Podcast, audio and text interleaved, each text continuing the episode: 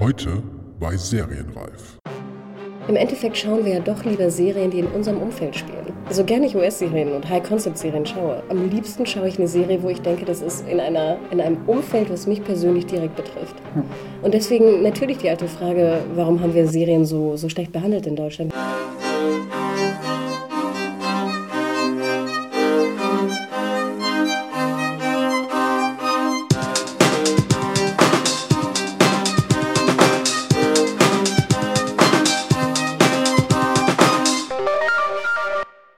Herzlich willkommen bei Serienreif, dem großen Staffelfinale zum deutschen Serienjahr 2017. Mein Name ist Jens Meyer.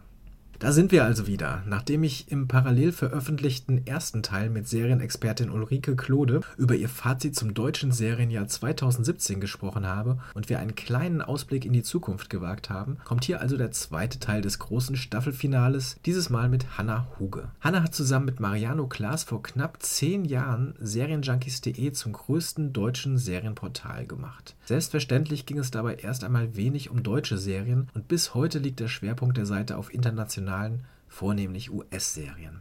Genau deswegen fand ich es interessant, wie Hannas Blick auf den neuen deutschen Serienboom und das vergangene deutsche Serienjahr ist, und so habe ich mich einfach selbst in die Redaktion eingeladen, um mit ihr darüber zu sprechen. Dass wir dabei immer auch wieder abgeschweift sind und über allgemeine Entwicklungen gesprochen haben, sei es über Streamingdienste, bestimmte US-Serien oder Printmagazine, war nicht nur dem Whisky geschuldet, den mir Hannah zum gemütlichen vorweihnachtlichen Gespräch ausgegeben und immer wieder nachgeschenkt hat. Es sind halt einfach allgemein relevante Faktoren für die hiesige Serienentwicklung.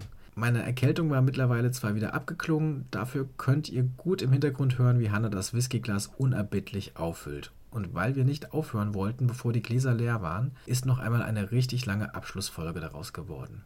Okay, deswegen gar nicht mehr viel Vorabgerede, nur noch schnell das Übliche. Schreibt gerne über mail at serienreif-podcast.de oder auf Twitter an serienreif oder über Facebook, wie euch das deutsche Serienjahr gefallen hat, wie euch das Jahr mit diesem Podcast gefallen hat. Schickt Fragen, Wünsche oder Sponsoring-Angebote. Wenn ihr euch viele Folgen gerne angehört habt oder euch diese besonders gut gefällt, könnt ihr mit einer 5-Sterne-Bewertung bei iTunes oder einem entsprechenden Kommentar dazu beitragen, dass Serienreif noch besser und bekannter werden kann. Noch eine kleine Anmerkung. Ich bin freier Autor und Journalist und schreibe für viele verschiedene Medien, unter anderem auch schon lange für die Taz, das auch sehr gerne. Ich bin allerdings kein Mitarbeiter da, wie es vielleicht an zwei Stellen rüberkommen könnte, weil Hanna mich direkt darauf anspricht. Ich bin beruflich also ungebunden und arbeite für unterschiedliche Auftraggeber. Das nur bevor da Verwirrung aufkommen sollte, vor allen Dingen vielleicht bei der Taz-Redaktion. Also, Vorhang auf für das große Finale Teil 2 mit Serienexpertin Hanna Huge, ihrem Fazit zum Serienjahr 2017 und einem Ausblick auf 2018. Viel Spaß! So, da sind wir. Hanna Huge hat mich netterweise zu sich nicht nach Hause eingeladen, sondern in die Redaktion von, von Serienjunkies.de.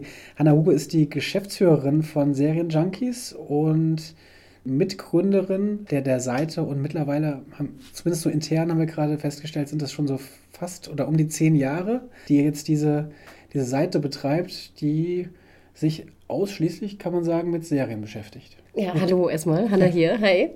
Ähm, ja, absolut. Also wir machen das schon seit zehn Jahren, wahnsinnig lange Zeit, finde ich, wenn man überlegt für die Branche. Und ähm, ja, wir beschäftigen uns natürlich primär um Serien, vor allem US-Serien, mittlerweile ja auch deutsche Serien. Vielleicht sprechen wir auch darüber. Vielleicht, wir schauen mal. Und natürlich haben wir auch ein paar Filme, ein paar Games. Also wir sind, wir sind immer der Meinung, dass wenn du ein Serienjunkie bist, dann guckst du ja nicht nur Serien, sondern du guckst vielleicht auch ein paar Filme, gehst mal ins Kino, äh, suchst deine Lieblingsseriendarsteller auch woanders und mittlerweile haben wir ja auch Games, in denen Seriendarsteller mitspielen. Das ist wahr. Ähm, du hast gesehen, einer unserer Redakteure ist schon ziemlich spät am Abend. Ja, äh, ja eben. Also, zockt gerade. Äh, ein einsamer äh, Redakteur saß noch vor dem, vor dem großen, sehr großen äh, Fernseher und äh, testete darum. Und das ist aber auch, sage ich mal, ein, ein, schöner Job, den man hier bei euch hat, denke ich mal. Ähm, das denke ich auch immer. Also die müssen schon ganz schön kloppen. Ne? Du musst doch ziemlich im Akkord natürlich deine Texte schreiben. Das könnte ich zum Beispiel gar nicht. Also ich kümmere mich ja meist um die Vermarktung bei Serienjunkies.de. Ich schreibe auch ab und zu was, aber ich könnte zum Beispiel nicht jetzt, wie viele Redakteure das ja auch machen, einfach, sie schauen eine Episode und Warum müssen sie das Review rausgeben? Und das muss natürlich innerhalb von einer bestimmten Zeit passieren. Oder sie kloppen halt News hintereinander. Ne? Das ist natürlich sozusagen, was ein Online-Redakteur heutzutage macht. Entweder News oder Artikel. Ähm, ihr, glaube ich, bei der Taz habt ihr vielleicht noch ein bisschen Zeit. Im Print hat man vielleicht auch noch ein bisschen mehr Zeit. Aber äh, im Endeffekt müssen die schon ganz schöne Akkordarbeit leisten. Und äh, ich bewundere das immer sehr, weil ich zum Beispiel kann das sehr schlecht. Ja, ja ich bewundere das auch total. Also ähm, ihr habt ja eben immer die, die Recaps auf der Seite, auch ähm, zumindest bei Serien, die irgendwie so gefragt sind, auch super schnell irgendwie, wo ich mich auch mal frage, äh, wie macht ihr das oder wie, wie machen die, die Autoren und Autorinnen das? Ich finde das echt sehr beeindruckend. Es ist ja auch so ausführlich immer. Man muss sich ja auch dann, es reicht ja nicht einmal, die werden dann ja meistens auch mehrfach noch angeguckt, so eine Folge, oder? Äh, okay, ich dachte. Denk dran, ich muss dafür ja zahlen. Also wir zahlen unsere Redakteure auch dafür, für die Cook-Zeit. Es gibt ja auch viele Online-Redakteure, die gar nicht mehr dafür bezahlt werden, auch wenn sie zu PVs, also Pressevorführungen oder ähnliches gehen. Ähm, ich bin der Meinung, dass du dafür bezahlt werden solltest. Speziell, wenn es vielleicht eine Serie ist, die, wo du keinen Bock zu hast. Also mhm. im Endeffekt ist es ja auch kein Wunschkonzert, dass jeder nur über Serien schreiben kann, die er unbedingt betreuen möchte. Es ist so ein bisschen so ein Mix. Ähm, und stell dir mal vor, du müsstest jetzt über, ich will keinen Namen nennen, aber es gibt bestimmt Serien, die du nicht guckst oder nicht mhm. magst. Und stell dir mal vor, du müsstest sie schauen und dann drüber schreiben. Das ist auch Arbeit, das muss man auch sagen. Ne? Das ist Spaß, aber auch Arbeit. Am interessantesten finde ich es komischerweise immer wegen Urlaub. Weil du kannst dir vorstellen, wenn du jetzt eine Serie betreust und du bist schon jetzt irgendwie in der siebten, achten Staffel und dann hast du Urlaub, wer übernimmt deine Review?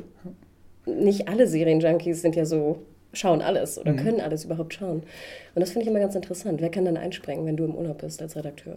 Kann man sagen oder kannst du sagen, wie viele ähm, Leute jetzt hier arbeiten, also Redakteure, Redakteurinnen und auch sonstige Mitarbeiter? Genau, wir sind äh, momentan zehn festangestellte Redakteure und haben noch ein paar freie Schreiber, ähm, haben auch ein paar Serien rausgelagert, weil einfach keiner von uns sie betreut, aber da natürlich eine Nachfrage besteht. Ich würde sagen, also wie gesagt, zehn fest und noch vielleicht so fünf, sechs frei. Variiert auch immer so ein bisschen nach der Jahreszeit. Im Winter natürlich mehr als im Sommer, logischerweise, obwohl sich das auch angeglichen hat. Und dann haben wir natürlich noch viel outgesourced, also was Lektorat und ähnliches angeht. Hm. Naja, das ist aber trotzdem schon ordentlich. Und ähm, es dreht sich letztendlich auch, du hast gesagt, zwar auch Games und Filme auch dabei, letztendlich alles um Serien. Auch wenn es natürlich, und ähm, da, du hast es schon so ein bisschen erwähnt, natürlich Serienjunkies, glaube ich, nicht gegründet wurde, um äh, deutsche Serien zu besprechen. Ich glaube, das war vor allen Dingen vor zehn Jahren noch, deut noch deutlich weniger ein Thema als, als jetzt vielleicht in diesem Jahr oder vielleicht auch in den kommenden Jahren. Es ging natürlich vornehmlich erstmal um hauptsächlich US-Serien, ne, die, ihr, die ihr geguckt und besprochen habt.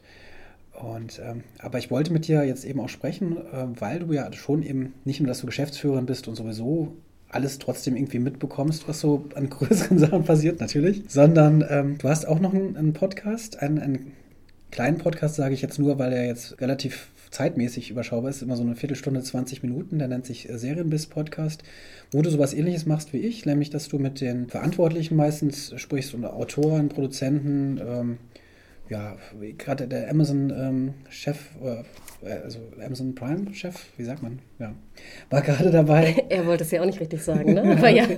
ja, also da, da, sind schon gute Leute dabei und ähm, da, da, äh, mit denen sprichst du immer und äh, ziehst ihnen so ein bisschen die Infos aus der Nase. Und deswegen bist du natürlich prädestiniert, um mit mir noch so einen kleinen Rückblick auf dieses Jahr zu führen oder auch einen Vorausblick auf das nächste, so ein, so ein kleines Fazit. Auch wie gesagt, wenn ich weiß, es ist nicht der, der Hauptfokus von Serienjunkies.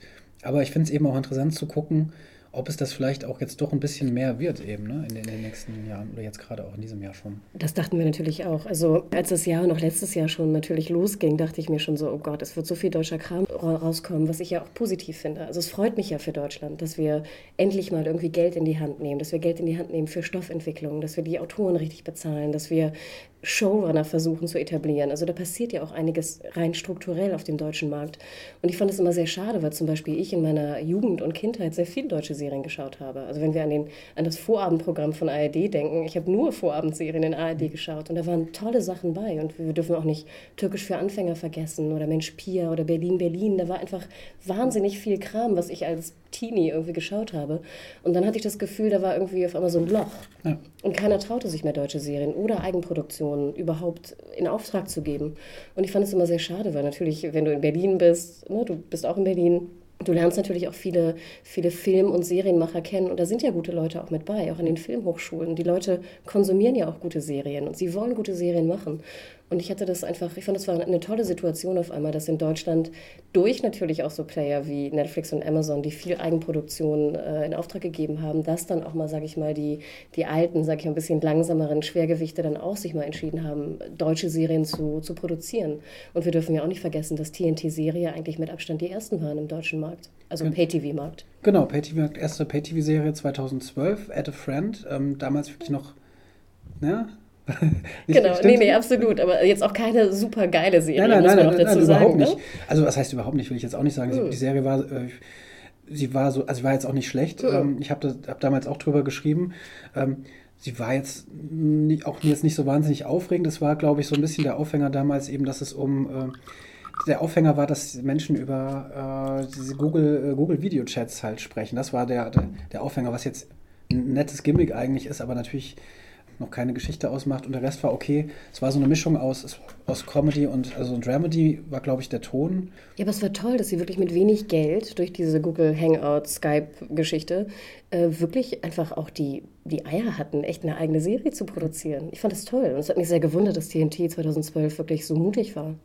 Genau, und sie haben, sie haben es ja wirklich auch sehr, das, das habe ich damals auch äh, schon oder habe mich, mich drüber gefreut. Sie haben sich ja wirklich sehr dieses amerikanische Prinzip auch äh, zum Vorbild genommen. Also das heißt eben, dass sie das, sie haben die erste Staffel genannt, sie haben die, die Folgen gemacht, sie haben es eben in dem Look auch so, so gemacht. Man merkte einfach, da war viel diese Inspiration, man wollte dieses auch zum Vorbild haben und ähm, es war dann eben auch so eine Vorarbeit. Man merkte dann von Jahr zu Jahr, ähm, haben sich daran gearbeitet und haben, da sind wir vielleicht jetzt auch direkt ähm, im Thema drin, dieses Jahr mit, mit vier Blogs eine Serie ähm, gemacht, die nicht nur in Deutschland, aber auch hier vor allen Dingen überall sehr, sehr gelobt wird und aber auch mittlerweile international äh, verkauft ist. Ich glaube, bei, bei Amazon äh, läuft sie, läuft sie ähm, international.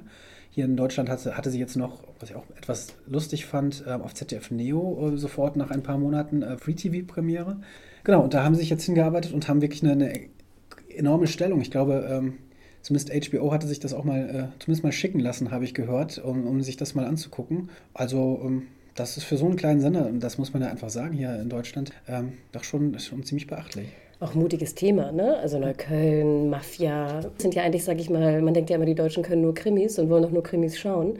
Und auf einmal hast du eher so ein, so ein hartes Mafia-Drama.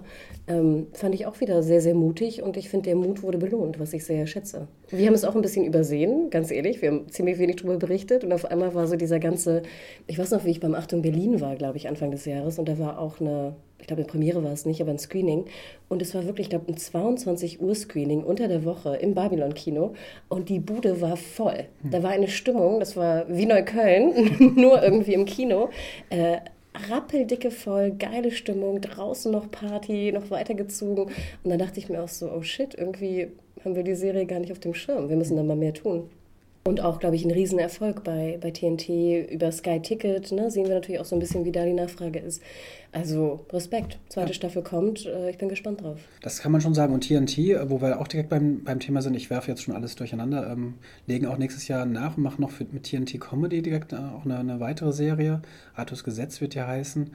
Jan-Josef Liefers in der Hauptrolle, natürlich großer deutscher Fernsehstar. Ähm, und Martina Gedeck. Martina Gedeck natürlich. Gedeck, ich weiß immer nicht, ob man, wo die Betonung ist. Gedeck, Gedeck äh, aber jeder weiß, glaube ich, wie man, da sie ein, wirklich auch ein großer Star ist, natürlich in, in Deutschland, großer Filmstar vor allen Dingen.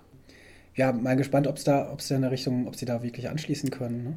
Aber auch wieder ein typisches Beispiel. Sie hatten, ähm, es gab eine sehr nette ähm, kleine, ähm, kleines Panel auf dem Seriencamp, ne? Work in Progress, von den Kollegen von DWDL auch, Lückerath moderiert, fantastisches Ding. Und da war auch Artus Gesetz und wir haben einen Trailer gesehen und ich fand es Wahnsinn. Das Publikum hat wirklich gelacht. Und ich finde ja schon schwierig, bei einem Comedy-Piloten zu lachen. Passiert mir wirklich, ich würde mal sagen, vielleicht zu drei Prozent. Aber dass bei einem Trailer zu einer Comedy, der irgendwie eine Minute 30 ist, Leute wirklich mehrfach im Publikum lachen, fand ich erstaunlich. Ich bin auch sehr gespannt drauf. Hast du auch gelacht? Ich habe auch gelacht. Und ich, ich hatte keinen Whisky. ja, das, ähm, ich weiß nicht, wir haben es noch nicht erwähnt. Ne? Ich, äh, um, um hier ähm, der, der Kälte draußen etwas zu entkommen und ähm, etwas einfacher sprechen zu können, hast du netterweise uns einen kleinen Whisky eingeschenkt. Also sollte ich, sollte meine Zunge etwas schwerer jetzt schon sein, wisst ihr wieso. Das ist aber noch nicht so schlimm. Ich hatte eben sehr kleine Schlucke. Ähm, ja, TNT-Serie dieses Jahr. Das ist einer der ähm, eine der Gewinner, kann man wirklich sagen, was, was, was Serien angeht dieses Jahr. Echt ganz, ganz groß, wurde überall gefeiert eigentlich. Fast, fast nicht, nichts Schlechtes darüber gelesen. Äh, gibt es denn, wenn du, ähm, wenn du auf das Jahr so guckst, also ist auch schon klar, was, was sind denn so, was, was sind so überhaupt deine All-Time-Favorite-Serien? Kannst du das sagen? Es ist schwierig, sowas immer zu All-Time? Hm? Also, kann ich immer sagen. Ja? Natürlich. Was genau, um, um mal deinen Geschmack so einzuschätzen. Wird mir schon wird mir noch wärmer ums Herz. Also, ähm, ich bin immer noch ein sehr großer ähm, Science-Fiction-Fan, gebe ich unumwunden zu. Und äh, diesbezüglich liebe ich natürlich Babylon 5. Mhm. Es tut mir wirklich leid, aber das ist echt immer noch, hat einen sehr großen Beitrag in meinem Herzen. Und alle, die auch die, die Special Effects irgendwie doof finden, sollten auf jeden Fall mal Babylon 5 anfangen. Ersten Folgen super öde. Ich warne euch vor, die ersten 24 Folgen, erste Staffel müsst ihr durch. Im Endeffekt ist es aber wirklich, finde ich, immer noch eine der bestgeschriebensten, seriell erzählten Geschichten im, im Serienbereich aller Zeiten. Und ich finde, JMS hat da wirklich, es war wirklich eine der Seltenheit, eine der seltenen Aspekte, wo jemand von Anfang an wusste, wohin die Story geht. Und das merkst du auch. Also du hast nachher Rückbezüge, es ist emotional, es sind, es sind tolle Fragen der, der Menschlichkeit und auch der, der Gesellschaftsfragen, die natürlich bei guter Sci-Fi auch immer aufgestellt werden. Ich liebe Babylon 5, wirklich. Und ich habe früher auch, als ich noch in der Uni war, habe ich jedes Jahr einen Babylon 5 Rewatch gemacht.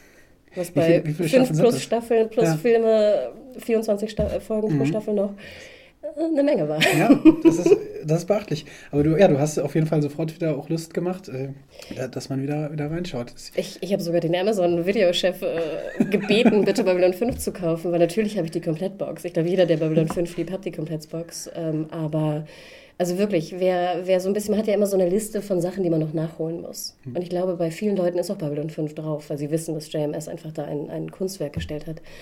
Aber natürlich gibt es auch Serien wie, wie West Wing. Jetzt natürlich, wenn wir um amerikanische Politik diskutieren, denke ich oft an West Wing. Aus aktueller Zeit fand ich ganz besonders toll natürlich The Good Wife. Also ich mag komischerweise gerne Drama, sei es Sci-Fi oder nicht. Politikdrama auch immer gerne. Aber auch ein Picket Fences oder so gehört mit zu meiner Jugend. Und ich liebe es abgöttisch. Akte X, das sind alles so die, die Klassiker, die mich sehr bewegt haben in meiner Jugend. Da kann man jetzt auch dann ähm, schon sagen, also deu deutsche Sci-Fi gibt es jetzt eine Serie, ist glaube ich jetzt noch nicht angekündigt worden, soweit ich mich erinnern kann. Ähm, wer Ich weiß, müssen noch ein bisschen mehr Geld in die Hand nehmen. da muss noch ein bisschen mehr passieren. Ich meine, das ähm, wurde jetzt ja bei Babylon äh, 5, will ich schon sagen, aber da hast du mich jetzt schon voll, voll reingebracht.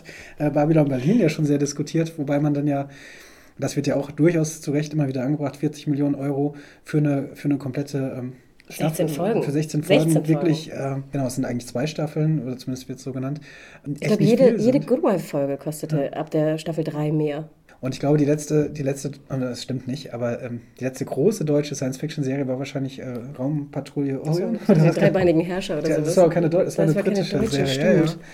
Das- Raumpart, du hast recht. Oh, Von wann ist die? Das ist Von? Ende der 60er. Also da sind wir, da sind wir noch ein bisschen entfernt, ähm, dass wir das machen. Aber wenn es so Zu weitergeht. teuer.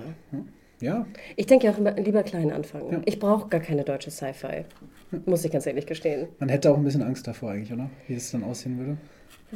Vielleicht. Also ich fand zum Beispiel, wenn wir bei Babylon Berlin bleiben, ich war positiv überrascht über Babylon Berlin. Ich habe nur die ersten acht Folgen von 16 gesehen, muss ich ganz ehrlich dazu sagen. Aber äh, mir der Pilot, also die Doppelfolge Pilot schon sehr gut gefallen. Und ich fand es spannend. Ich fand es sah gut aus. Ich fand die Charaktere interessant, vor allem hier Frau, Frau Ritter. Ich finde immer cool, wenn da irgendwie so eine, so eine coole Frau irgendwo rum, rumläuft. Ähm, ich fand, es war ziemlich voll. Ich fand, da passierte viel. Ich hatte keine Momente, wo ich dachte, so, oh, ich könnte jetzt auch mal ein Schläfchen machen oder so. Ähm, leider fand ich die achte fast mit am schlechtesten. Also das Finale der ersten Staffel, wenn wir es so sehen, fand ich mit Abstand die schwächste Folge in dem Ganzen. das haben wir jetzt schon ein paar, habe ich schon öfter jetzt gehört, ja. Aber ähm, ich, mir hat es auch persönlich, ich bin jetzt seit zehn Jahren in Berlin, aber ich muss gestehen, ich habe geguckt und dann dachte ich mir so, ah, das ist irgendwie jetzt die U-Bahn-Station und das ist die Brücke. Ich habe auf einmal so eine neue Liebe zu Berlin äh, festgestellt. Nicht, dass ich Berlin nicht mag, ich mag Berlin, aber auf einmal waren, waren mir die Orte alle viel lieber, also noch als vorher. Ich finde, die haben einen guten Job gemacht und ich gucke mir jetzt über Weihnachten auf jeden Fall noch die anderen acht an und ähm, Respekt. Also ich fand, das war, da war viel Druck drauf, auch viel, es hätte auch viel schief gehen können. Ja. Und wir dürfen nicht vergessen, es sind drei Regisseure, finde ich, die scheinbar sehr gut zusammengearbeitet haben. Könnt ihr auch im Podcast hören übrigens, Du, Serienbiss. genau, du hast mit denen gesprochen, mit allen rein. Und die wirkten auch sehr harmonisch, also sehr unterschiedlich auf ihre Art. Und das finde ich schon erstaunlich, dass du eine Folge wirklich nach Location aufteilen kannst. Überleg dir das mal. Ich hatte ähm, im Gegensatz zu dir nicht das Privileg, mit den Regisseuren zu sprechen. Ähm, Da, da sind wir noch nicht ganz. Aber ich hatte, zumindest durfte ich mit den Produzenten sprechen. Das durfte ich nicht. Und ähm, ja, äh, egal, also das ist ja, das ist dann ja schon fast wieder einzigartig, dieses Prinzip, wie sie halt die Serie umgesetzt haben. Ne? Also mit, den, mit diesen drei Regisseuren, mit den Locations, das ist was ganz Eigenes und Neues. Ne? Das kennt man jetzt so aus, aus dem internationalen, also ich habe noch, das noch nie gehört bislang. Ne? Und und dass sie sich auch nicht gekappelt haben oder zumindest nicht zu sehr gekappelt haben. Ne? Dass das alles ähm, irgendwie genau in die Brüche gegangen Und dass der Look auch relativ homogen war, fand ich. Ja. Erstaunlich. Also ich finde wirklich höchsten Respekt. Ja, ähm, deswegen, also da, ich denke mal, Babylon Berlin, weil wir jetzt wirklich dann über, überragte das alles im Sinne von Aufmerksamkeit her. Ne? Das ist natürlich auch die teuerste Serie jetzt zumindest bislang gewesen. Ich glaube, Sky auch da äh, wird toppt das dann wahrscheinlich, oder wie ich hörte, ähm, dann wieder, ähm, zumindest was die Episoden, äh, das Episodenbudget angeht, wenn sie das Boot nächstes Jahr ähm, rausbringen, zumindest wie ich das wo habe ich das jetzt? Obwohl, ich hatte Hast die... du das nicht gemacht? Du hast sie gesprochen, ja. ich habe bei dir gehört. Ich krieg die, die relevanten Infos krieg ich bei dir. so süß. Wir sollten es öfter machen, du plagst so schön. Nee, ich überlege gerade, ich glaube, die, die beiden Produzenten hatte ich ja im Interview genau, den Moritz Polter und Oliver Vogel.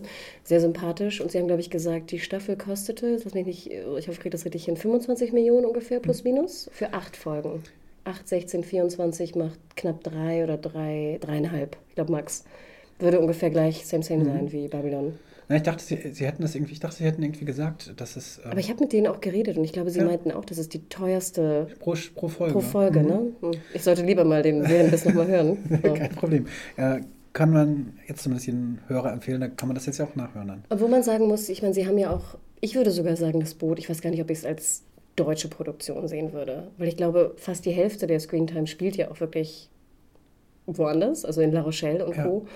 Ähm, und ich meine, der Cast ist ja auch viel internationaler als jetzt genau. bei Babylon Berlin. Ja. Natürlich ist es eine deutsche Serienproduktion, aber ich finde, es ist schon auch eine, ein internationaleres Format, sagen wir so. Und ich denke mal, das ist wirklich wahrscheinlich, zumindest erhofft sich das ja jeder, weil das Boot einfach so, so einen Status hat weltweit, ähm, so einen herausragenden wird das nochmal wahrscheinlich eine ganz andere Wahrnehmung haben. Zumindest erhofft man sich das, ne? natürlich. Ich glaube auch, dass Babylon Berlin aber relativ viel Aufmerksamkeit bekommen hat. Ich kenne jetzt die Zahlen nicht. Ich glaube, äh, Sky hat ja neulich gestern, heute, gestern die PM ja, veröffentlicht mit, genau. den, mit den Zuschauerzahlen, die ich gar nicht so gut fand. Ich hätte fast gedacht, sie wären noch besser mhm. gewesen.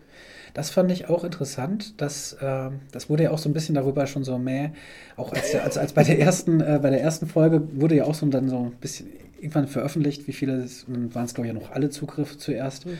Und äh, ich glaube, den meisten ist halt einfach nicht bewusst, wie so, weil ja die, die Pay-TV-Sender sich alle sehr zurückhalten mit Zahlen, ähm, ist den meisten gar nicht bewusst, eben was, was die Zahlen bedeuten. Ich meine, wir wissen auch alle nicht, was das bei Netflix bedeutet. Wir wissen auch nicht, vor allen Dingen Netflix Deutschland, was das bedeutet. Du hast absolut recht, weil bei Sky, also da wissen wir schon mehr, weil Sky mhm. mehr Zahlen veröffentlicht. Und es waren, glaube ich, wenn ich mich recht erinnere, 570.000 durchschnittliche Zuschauer pro Episode. Genau. Was ich jetzt finde, wenn wir uns an normale TV-Zahlen halten von, ich weiß nicht, The Voice und uh, whatever. Ich schaue wenig lineares TV in Deutschland, aber, oder ein Tatort, da finde ich, sind 570 Zuschauer durchschnittlich pro Folge ziemlich ja, das wenig. Ist nichts, also das würde ja, das ist bei einer bei einer Nachtwiederholung irgendwann um eins oder so vielleicht. Ich weiß es, ich will aber auch nicht, ich weiß es überhaupt nicht. Und wir dürfen nicht vergessen, das ist sozusagen der beste Wert, ich glaube, nach Game of Thrones genau. haben sie auch gesagt. Ja. Ne? Und, aber, genau, das, das finde ich, bringt das ja auch wieder so ein bisschen in hm. Perspektive, hm. weil Game of Thrones wissen wir schon, dass das genau. Äh, und ich glaube, Walking Dead zum Beispiel, Fox hat sehr viel weniger. Ich glaube, die ja. hatten mal 300 oder 400.000, glaube ich. Ich glaube auch linear und nicht linear. Aber natürlich ist 570.000 ein guter Wert. Wir dürfen aber nicht vergessen, wie du schon sagtest, die Quote ist ja für einen Pay-TV-Anbieter irrelevanter als für einen linearen Sender, weil sie natürlich Neukunden gewinnen wollen. Und ich finde ganz interessant, ich habe neulich mit meiner Mutter telefoniert, schon etwas älter, und sie meinte, dass äh, Babylon Berlin bei ihren Frauen im Stadtteil sozusagen die Hälfte noch nie von gehört, ja. die andere Hälfte schon mal gehört und zwei würden es schauen. Okay. Und eine hätte sogar extra ein Sky-Abo, Ticket dafür ja. abgeschlossen. Was ich erstaunlich fand mit einem Alter, ich sag jetzt 70 plus. Ja, eben. Ja, das ist, also dass ich dann ein Sky, Sky-Abo zu holen, Sky-Ticket-Abo. Ich hoffe über Serienjunkies.de. Na, mit Sicherheit. dass wir das dafür mit deiner Mutter gesorgt haben. Fällt mir gerade ein, Notiz. äh, ja, eben, also ich denke, ähm, Sky, Sky Ticket war ja auch so ein bisschen eine Reaktion von Sky auf Netflix, äh, als sie an, an den Start ging. Und ich glaube, mittlerweile ähm, sind sie auch ganz froh darüber. Also gerade was Game of Thrones angeht, ich glaube, da habe ich schon verkündet. Ich habe überhaupt keine Zahlen jetzt im Kopf. Ich habe Zahlen im Kopf. Ja. Aber die waren nämlich unten an der PM auch dran. Also hier, ähm, Sky macht sich ja gerade schön oder ich weiß nicht, ob sie es immer noch machen für Fox, wahrscheinlich eh nicht mehr, aber sie haben sich ja sehr schön gemacht. Und sie sprechen immer von 5 Millionen Abonnenten mit sozusagen alles Sky und Fußball Sky und ich weiß nicht was und Ticket Sky und whatever. Und ich finde, das ist schon eine ziemlich, also da haben die schon Druck aufgemacht. Und wir hatten jetzt ja auch in den letzten Monaten, ich glaube September, Oktober war es ja auch immer diese 1-Euro-Angebote von Sky Ticket. Und ich finde, die haben echt Druck gemacht und ich finde, es gibt Sachen, die ich bei Sky auch gerne gucke. Ich habe zum Beispiel auch Sky Ticket. Ja, ja ich, ich auch. Ähm, kann man jetzt sagen, ich bezahle es auch äh, jede Woche. Deswegen, äh, Jeden Monat jeden Monat, ja, genau. Äh, nee, bei mir wird wöchentlich abgebucht. ich habe irgendwie irgendwas aufschwatzen lassen. Nee, nee. Ähm, genau, aber das ist ja auch, auch ganz lustig, wenn man mittlerweile in, in Deutschland egal alles gucken will, was geht, was man dann mittlerweile zu Hause alles hat. Also ich habe nicht alles, aber ähm, auch um dann jetzt die Ausgewogenheit bei diesem Podcast äh, zu gewährleisten, wenn man dann Netflix, Amazon Prime, Sky Ticket, das sind vielleicht die drei erstmal die wichtigen, mit denen man das meiste, was so legal angeboten wird, gucken kann. Dann gibt es noch eben mittlerweile das Telekom-Angebot noch dazu. Dann gibt es sowas wie Maxdome immer auch noch. Also ähm, wenn man das wirklich alles gucken wollte, da hatte man schon, hat man auch mittlerweile, das sind die, ähm, die, die Gebühren, äh, die, äh, die Fernsehgebühren, ansonsten ähm, nicht so viel dagegen. Ich habe diese Diskussion ziemlich oft und ich muss auch noch mal ein bisschen zurückrudern, weil wenn wir, wenn ich daran überlege, vor zehn Jahren konnten wir, klar, wir hatten Fernsehen, wir hatten sehr viel mehr Serien im linearen Fernsehen, logisch, ähm, sehr viel später. Ich meine, wann bitte, ich erinnere mich noch, wann lief die neue Staffel Buffy? Lief dann irgendwie so anderthalb, zwei Jahre später. Ne? Also es war ja verrückt, dass wir das überhaupt mitgemacht haben. Und ich finde jetzt mittlerweile die Möglichkeit, wirklich 80, 90 Prozent aller Serien legal in Deutschland, fast 24 Stunden oder 48 Stunden nach US im Paket oder auch kaufen zu können, finde ich schon ziemlich geil. Ja. Und ich hätte nie gedacht, hättest du mich vor fünf Jahren gefragt, dass wir mal in die Situation kommen, hätte ich das nie für möglich gehalten. Also fünf Jahren ist so eine, so eine Spanne, finde ich auch. Die, da habe ich das nämlich dann auch immer mehr verfolgt. Überleg Und, ähm, mal, ihr Sci-Fi-Fans da draußen, Star Trek, weißt du, SCD, wie wir es intern nennen, dass du das wirklich, dass du es weltweit 24 Stunden nach US-CBS hast. Und das ist ja, das ist ja bei vielen Serien eben, wie du schon sagst, so, ne? Also gerade Netflix hat dann ja, wenn es irgendwie, sei es äh, sowas wie, keine Ahnung, Better Call Saul, Fargo und so weiter, ich glaube, das ist fast überall so, ne? Oder also du, ich meine, du bist die Expertin, ich bin das. Genau, Better Call Saul haben sie auch den Deal gemacht mit Sony, klar. Ähm, also AMC, ähm, finde ich schon, da geht es mir ja fast besser als den Amerikanern. Also das finde Ja, ich immer schon bitter. Also die Amerikaner müssen CBS All Access noch dazu kaufen, Genau, um ja. Star Trek gucken zu können. Und wir haben es halt im Paket. Genau. Und ich meine, das Paket kostet weniger als die Whiskyflasche, die hier steht. Das stimmt. Aber du hast schon recht, es läppert sich natürlich. Also wenn du jetzt ein Prime-Abo hast für 70 Euro im Jahr durch 12, was sind das? 6, 6 Euro ungefähr, plus Netflix 10, 16, plus Sky-Ticket normalerweise 10, macht 26. Maxdom würde ich sagen, ich weiß nicht, wenn du Jerks gucken willst, bleib drin, sonst who cares? Und ich glaube, wenn es bei Jerks so läuft wie, wie letztes Jahr, hat man es auch ein paar, paar Wochen später. Ein bisschen schade eigentlich. Können wir auch nochmal drüber reden über Jerks. Ja, auf jeden Fall, gerne. Aber dann bist du bei 26, vielleicht hast du noch, weiß nicht, ob du linear noch Fernsehen schaust oder nicht, vielleicht noch die, du zahlst hier, wie heißt das, GEZ, 17? Die zahlt jeder. Und du siehst, du zahlst 26 für den anderen Kram und 17 für GEZ. Ja. Ja, ganz Aber ich klar. finde, es geht eigentlich. Also ich meine, im Endeffekt finde ich 26 Euro für den Serienkonsum, den ich habe im Hm. Monat.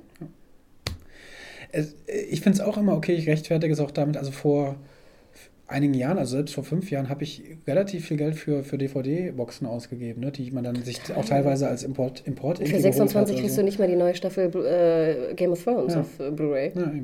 Game of, Game of Thrones natürlich auch, muss man noch anschließen, auch äh, in Deutschland natürlich äh, wahnsinnig schnell, ähm, auch kurz nach US-Ausstrahlung ähm, abrufbar, auch bei Sky halt eben. Ne? 24 Stunden bei Sky, 48 Stunden später bei den anderen üblichen Ich habe es ja einfach mit einer Expertin zu tun, da kann ich nicht, nicht mithalten mit den Infos. Jetzt schenkst du auch nochmal nach, das wird immer schlimmer.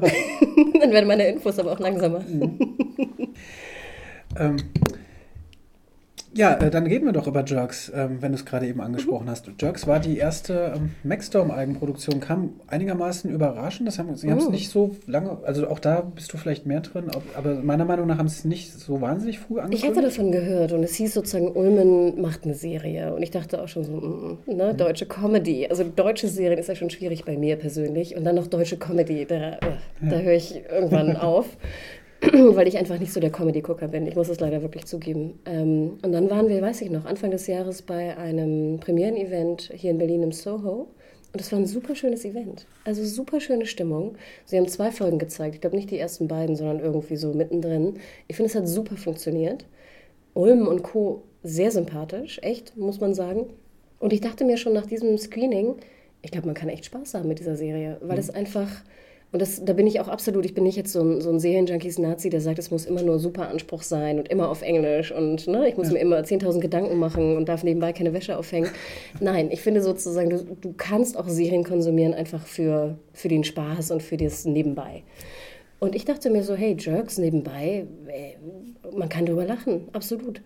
Und ich finde, sie haben echt einen guten Job gemacht und es war ja auch sehr erfolgreich, was mich gefreut hat, weil ich finde, die Maxdom-Leute haben auch Mut bewiesen. Und ich finde es immer schön, wenn Mut belohnt wird und nicht, was wir Deutschen und wir Medienleute auch gerne mal machen, einfach immer nur draufhauen. Mhm. Ich finde, der Mut wurde belohnt und das dann natürlich kurze Zeit später schon bei, bei, bei Pro7 zu verstrahlen recht wenig erfolgreich, soweit ich mich erinnere. Zumindest dann hinten raus. Ne? Also ich glaube, die letzten, es hat dann sehr abgenommen äh, im Laufe der, der Folgen. Das hat mir ein bisschen leid, fand ich ja. schade. Also ich glaube, eine zweite Staffel wird noch kommen, soweit genau. ich weiß. Ja, genau. Also sie wurde auch gedreht schon. Also ich, deswegen nehme ich an, dass sie wahrscheinlich auch wieder um die ähnliche Zeit, weil es war letztes Jahr auch Anfang des Jahres. Ah, dieses Jahr. Wir sind noch, noch sind wir 2017. Ähm, aber es war auch, es hat lange gedauert, die, bis, bis bekannt gegeben wurde, weil halt eben auch es auf, auf Pro7 dann eben nicht besonders erfolgreich lief. Und ich glaube, es war auch ein eingekauftes Format. Ich meine, es war sogar ein Original, war es ein dänisches Original? Es war irgendwie ein, genau, es ne, gibt, skandinavisches. Genau, es gibt ein Vorbild dafür. ich meine, es war dänisch, holländisch, genau, irgendwas. Ja, ein dänisches, dänisches glaube ich auch, genau. Aber sie haben, glaube ich, alles selber umgeschrieben, ne? Also ja, sie hatten nur also, den, den Rahmen. Genau, sie haben den Rahmen, haben es nach dem Prinzip gemacht. Das ist, ich glaube, es wurde auch eben viel improvisiert sowieso. Ich glaube, mhm. es wurde sowieso nur der Rahmen vorgegeben. Es hat super funktioniert. Also die ich, beiden, die. Improv, die Dialoge, das ja. passte wirklich. Das, damit hat eigentlich das deutsche Serien ja für meiner Wahrnehmung nach angefangen eben. Ne? Und ähm, ja, dann hat Maxdom da so einen kleinen, kleinen Coup äh, gehabt. Ob sich jetzt, ja, äh, wahrscheinlich durch die Wahrnehmung ähm, vielleicht auch okay, dass sie es dann noch mit, mit ProSieben gemacht haben. Sonst wäre sie, ich meine, Maxdom ist nun mal einfach nicht, nicht so. Also sie haben, sie haben, glaube ich, dadurch, dass sie in diversen Paketen mit drin sind, ähm, schon relativ viele potenzielle Zuschauer. Auch jetzt begebe ich mich wieder auf alles, wo ich mich nicht wirklich auskenne. Also wir dürfen nicht vergessen, dass ich glaube, als wir anfingen, über Streaming zu reden, war Maxdome der Marktführer in Deutschland. Ja. Das finde ich schon krass. Ja. Maxdome gibt es schon seit, ich glaube, ich glaube, wir haben die ersten Kooperationen auch mit Maxdom vor acht Jahren oder so gemacht. Maxdom gibt es schon wahnsinnig lange. Ja, ich, genau, ich kann, kann sogar sagen, also schon länger, 2006 habe ich mal irgendwann, was habe ich da, irgendeinen neuen ähm, Internetvertrag abgeschlossen, dann war irgendwie Maxdom hm. schon mit drin. Damals, also deswegen, es war wirklich marktführend. Ich erinnere mich noch an die PMs ne, der Marktführer in Deutschland. Und es waren, glaube ich, Marktführer mit 25, 30, 40 Prozent im Streaming. Klar, der Streaming-Markt war noch sehr klein, aber denkt dran, liebe jungen Menschen da draußen, die diesen Podcast hören, Maxdom war Marktführer. Ja. Ähm, und dann fand ich es immer sehr schade, weil ich hatte viel mit ProSieben zu tun, natürlich direkt. Und Maxdom war halt immer so ein bisschen, wir haben es, aber eigentlich haben wir keinen Bock dafür, Geld auszugeben. Mhm. Und dann natürlich, ne, 2014 kam Netflix auf den Markt und hat es einfach mal wirklich gecrushed. Ja. Und ich musste wirklich mal das, das englische Wort benutzen, weil das wirklich. Ja. Und solange ProSieben nicht bereit ist, da mehr Geld reinzustecken, wird es auch nicht mehr funktionieren. Ja, mal, mal sehen. Also ich, vielleicht, vielleicht machen sie es ja dann die zweite Staffel, äh, dass sie die zweite Staffel dann auch wirklich mal halbwegs exklusiv da dann bringen. Weil wenn es sowieso äh, auf Aber glaubst du, dass jemand wirklich für eine Exklusivität von Jerks 10 Euro im Monat zahlt? Oder 8? Sorry, 97 glaube ich ist es. Oder 98, ja. whatever. Wahrscheinlich nicht. ich, ähm, ich weiß es nicht. Es ist, ein, ist wahrscheinlich schwierig. Vor allem, weil die Folgen, glaube ich, auch nur wöchentlich rauskommen. Mhm. Die sind ja nicht im Binge. Also okay. du könntest ja noch, ich würde ja noch verstehen, wenn du sagst, du bist ein Jerk-Fan und willst jetzt einmal die ganze Staffel sehen, also zahle ich einen Zehner und gucke mir alles und kündige wieder. Ja. Gibt ja solche Leute, ne? Die wirklich ja. echt, ich kenne viele Leute, die dann so Kündigungslisten haben. Also jetzt habe ich Netflix und dann gucke ich irgendwie die, die, die, die, die Serie, dann kündige ich es wieder und dann gehe ich dahin und sowas. Also gibt es scheinbar. Das artet aber auch in Stress aus, auf jeden Fall. Mich würde es, mich, mich stresst es schon zuzuhören. Ähm, aber bei Jerks, wie gesagt, es kommt wöchentlich raus. Du kannst es dann, glaube ich, nachher nachholen, ne? Aber ich finde es ich schwierig. Also ich beneide Maxdome nicht um ihre, um ihre Marketing-Power. Ja. Ja, mal sehen. Ähm, vielleicht mittlerweile, man wird sich Gedanken machen, ich. Ne? Man muss sich ja, ähm, muss sich ja überlegen, gerade aktuell, es wird einfach immer, immer enger wahrscheinlich, der, der Markt. Also es sind ja auch, ähm, jetzt kommen wir sehr, wir, wir reden ja eigentlich über deutsche Serien, aber ähm, äh, vor ein paar Jahren war ja Watch Ever, gab es auf einmal, als, als Netflix noch nicht kam, aber dann kam Netflix und dann war es auch relativ schnell vorbei. Ne? Und Watch Ever hatte wirklich ein schönes Programm. Also ja. auch für die Leute, die es nicht mehr kennen. Watch Ever hatte ja durch Canal Plus auch sehr viele äh, Arthouse-Serien, sehr viele französische Serien, sehr viele europäische Serien und auch Filme logischerweise. Und ich fand Watch Ever ein wahnsinnig schönes Format. Und ich finde, sie haben zwei sehr, sehr große Fehler gemacht. Sie haben ne, mit Bild diese komische Koop eingegangen, um auf den deutschen Markt einzusteigen, was ich bis heute nicht verstehe. Vielleicht erklärt mir das mal jemand. Warum, wenn ich Arthouse habe, mit der Bilden Koop eingehe? Dann ja lieber mit deiner Taz. das ist nicht, ne? ich muss ja nochmal klar, ist nicht meine Taz. nicht, dass die Genossen der Taz. Ähm, Nein, aber du weißt, was ich meine. Ich denke immer sozusagen, ich meine, Netflix hin oder her, ich meine, die haben natürlich sehr viel Marktforschung betrieben, bevor die auf den deutschen Markt gegangen sind. Hm. Und da frage ich mich, hat Watch Ever Marktforschung betrieben? betrieben? Glaube ich nicht. Denn die, die Koop, eine Kampagne mit der Bild zu machen und mit Till Schweiger für ein Arthouse-Programm, das erschließt sich mir nicht. Und dann natürlich meiner Meinung nach ein sehr, sehr großes Problem. Ich hatte Watch Ever zum Beispiel, weil ich wirklich viel auch Arthouse gucke. Ähm, du konntest um 20 Uhr am Sonntagabend kein Watch Ever gucken. Stimmt, das war auch das Die Problem. Die Server waren überlastet. Ja, die, ich erinnere mich noch, sie hatten, äh, ich glaube auch ex exklusiv in Deutschland äh, Breaking Bad, die fünfte. Natürlich, wir haben eine so. Riesenkampagne aufgemacht. Sie hatten vierte ja. Staffel exklusiv Breaking Bad. Ja. Ich glaube 24 Stunden nach, genau. Ich weiß, aber man wollte es gucken und es ging nicht. Das kam nicht rein. Nein, du hattest wirklich hier den, den Wheel of Terror. Mhm. Ich glaube, bei Watch Ever war es so dieses Kind mit diesen Sternchen, ne, die ja, immer da rumflogen. Stimmt, ja. Du konntest deine Freunde, ich hatte, wie viele Abende saß ich mit Freunden vor Watch Ever hm. auf dem Beamer und wir haben diesen, diesen, dieses Kind mit den Sternen uns angeschaut. und wenn du das halt zwei, dreimal machst, dann bist du irgendwann auch raus. Ja. Selbst ein Serienjunkie ist dann irgendwann raus. Und ich fand es schade, sie hatten auch Utopia, sie hatten Humans, sie hatten tolle, wirklich, also Artsy-Serien. Ähm, ich fand, es war schön aufgebaut. Also ich fand es von der, vom Look and Feel, fand ich, war es super. Aber die Technik, die Server über, über Frankreich zu machen und dann nicht auszubauen, fand ich leider sehr schade, wirklich. Ja. Und viele sagen ja auch, ich meine, hätten sie die erste Serie irgendwann produziert, hätten sie auch wirklich noch eine Chance gehabt. Na gut, okay, wir reden jetzt über was, was äh, leider schon vorbei ist. Ich weiß gar nicht, wann sie äh, sich endgültig verabschiedet haben. Das ist jetzt schon auch schon zwei Jahre oder so her. Ich habe eine Kolumne darüber geschrieben. Ja. Kann man nachgucken auf seriendages.de. warum, warum Watch Ever gescheitert ist. Ich weiß nicht, das war, lief relativ gut. Ja.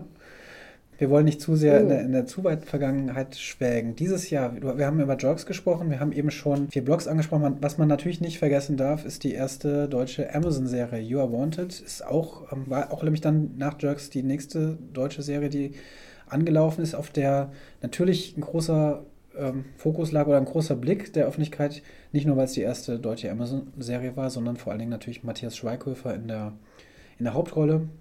Er hat es überhaupt ähm, für sich vereinnahmt, die, dieses Format. Ne? Also er hat ja alles gemacht. Ich nenne es jetzt mal als Showrunner. Weil du hattest ja. die Haribos ja auch im Interview, oder? Genau, genau. Mit ihnen habe ich auch gesprochen. Die sind ja jetzt nicht mehr dabei in der zweiten Staffel.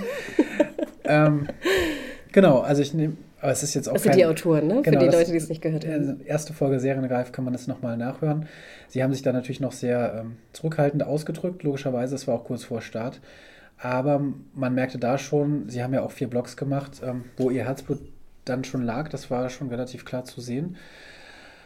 Und ähm, ja, für, für Amazon war es zumindest, äh, wurde es so verkündet, ein großer Erfolg anfangs.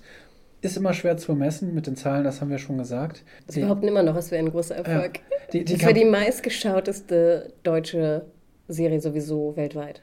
Und es war, glaube ich, auch zum Start die meistgeschauteste, der meistgeschauteste Inhalt in Deutschland, meine ich sogar. Aber ja. ohne Gewehr. Aber irgendwie so war die PM. Genau, aber wir wissen eben ja auch nicht, von welchen Zahlen wir da sprechen. Ne? Das ist dann immer die. Der, ich würde ja gerne wissen, wie viele Leute nur die erste Folge gesehen haben. Ja. Ich meine, Sie haben sich äh, dazu entschieden, eine zweite Staffel zu machen. Ich meine, let's face it, das war ein riesen Hackmack. Ne? Also ich meine, wenn wir allein, ich, ich habe leider nur Berlin gesehen, aber es war ja auch eine, eine Plakatierung. Ich glaube, die teuersten äh, Out-of-Home-Werbeplätze, äh, ne? also Potsdamer Platz und wo auch immer, war mit You Are Wanted äh, plakatiert. Und es war halt auch ein Riesenbohai, hatte ich das Gefühl. Und das hat schon funktioniert, auf jeden Fall. Ähm, und ich meine, viele Leute mochten die Serie. Also ich spreche immer wieder mit, mit Serienschaffenden aus allen möglichen Bereichen und viele mögen You Are Wanted. Mhm. Ich gehöre nicht dazu. Ich glaube, die meisten in der Redaktion von Serienjunkies.de auch nicht. Ähm, aber ich äh, bin erstaunt, dass viele wirklich diese, diese Art von Krimikost, die finde ich persönlich sehr klischeebehaftet ist und auch eine Story mir bringt, die ich jetzt nicht irgendwie neu oder interessant finde, dass Leute das sehen wollen und gerne sehen. Aber es ist wahrscheinlich auch deswegen und vielleicht deswegen auch die Zusammenarbeit mit jemandem wie Matthias Schweighöfer, der ja ähm, ähm, Kino, diesen Kinostar ist und auch natürlich da seine eigenen Filme als Regisseur, als Produzent, als Hauptdarsteller bringt und da auch Millionen äh, Zuschauer zieht. Ähm, ist wahrscheinlich auch eine andere Zielgruppe wahrscheinlich. Ne? Absolut. Und wir dürfen nicht vergessen, natürlich hat Amazon eine viel größere und breitere Zielgruppe. Ja. Und die müssen sie natürlich irgendwie auch bedienen. Und die haben sie, finde ich, sehr super damit bedient. Also ich würde sagen, wahrscheinlich hat sich jeder zu Recht auch auf die Schultern geklopft bei Amazon und hat gesagt, hey, hier haben wir eine erfolgreiche deutsche Serienproduktion produziert, die eine riesen Zielgruppe hatte. Und das ist, das ist vielleicht auch das Ding. Amazon versucht ja schon lange Zeit, ähm, Amazon produziert mittlerweile doch schon eine ganze Weile auch eigene, eigene Serien, aber sie haben eigentlich noch nicht den großen, den ganz großen Hit irgendwie ähm, gelandet. Also sie haben jetzt nicht das nächste Game of Thrones ähm, oder das in der Richtung. Also sie gehen, äh, und man merkt jetzt in den letzten Jahren oder Monaten oder wie auch immer, ähm, dass sie sehr auf diese Breite gehen. Ne? Und ich glaube, die ähm, äh, Herr der Ringe äh, ist jetzt, glaube ich, also das ist natürlich angekündigt als Serienproduktion bei, bei Amazon. Und ich, viel höher geht es nicht. Also wer höchstens noch eine Star, bringen die, gibt es nicht auch eine Star Wars-Serie? Das überlege ich gerade. Okay, will ich jetzt nichts falsch sagen. Star Wars Rebels? Also Animation gibt es schon. Nee, nee, ich, ich meine ganz, das ist auch angekündigt ist es schon? Also es ist noch nicht, aber für keinen Sender oder so. Nur, dass es eventuell, glaube ich, echt äh, auch... Ja, nach Battlefront wird jetzt, ja. glaube ich, erstmal wieder zurückgerudert für die Gamer da draußen. okay. Aber ich finde es interessant, was du sagst, weil ich dachte auch immer, man, man neigt ja auch immer so dazu, Amazon so ein bisschen zu verurteilen. Und ich gehöre auch dazu, die immer denkt, oh Gott, die armen ne, Geschäfte, ich bestelle jetzt alle Bücher über Amazon. Es tut mir auch wirklich ein bisschen leid.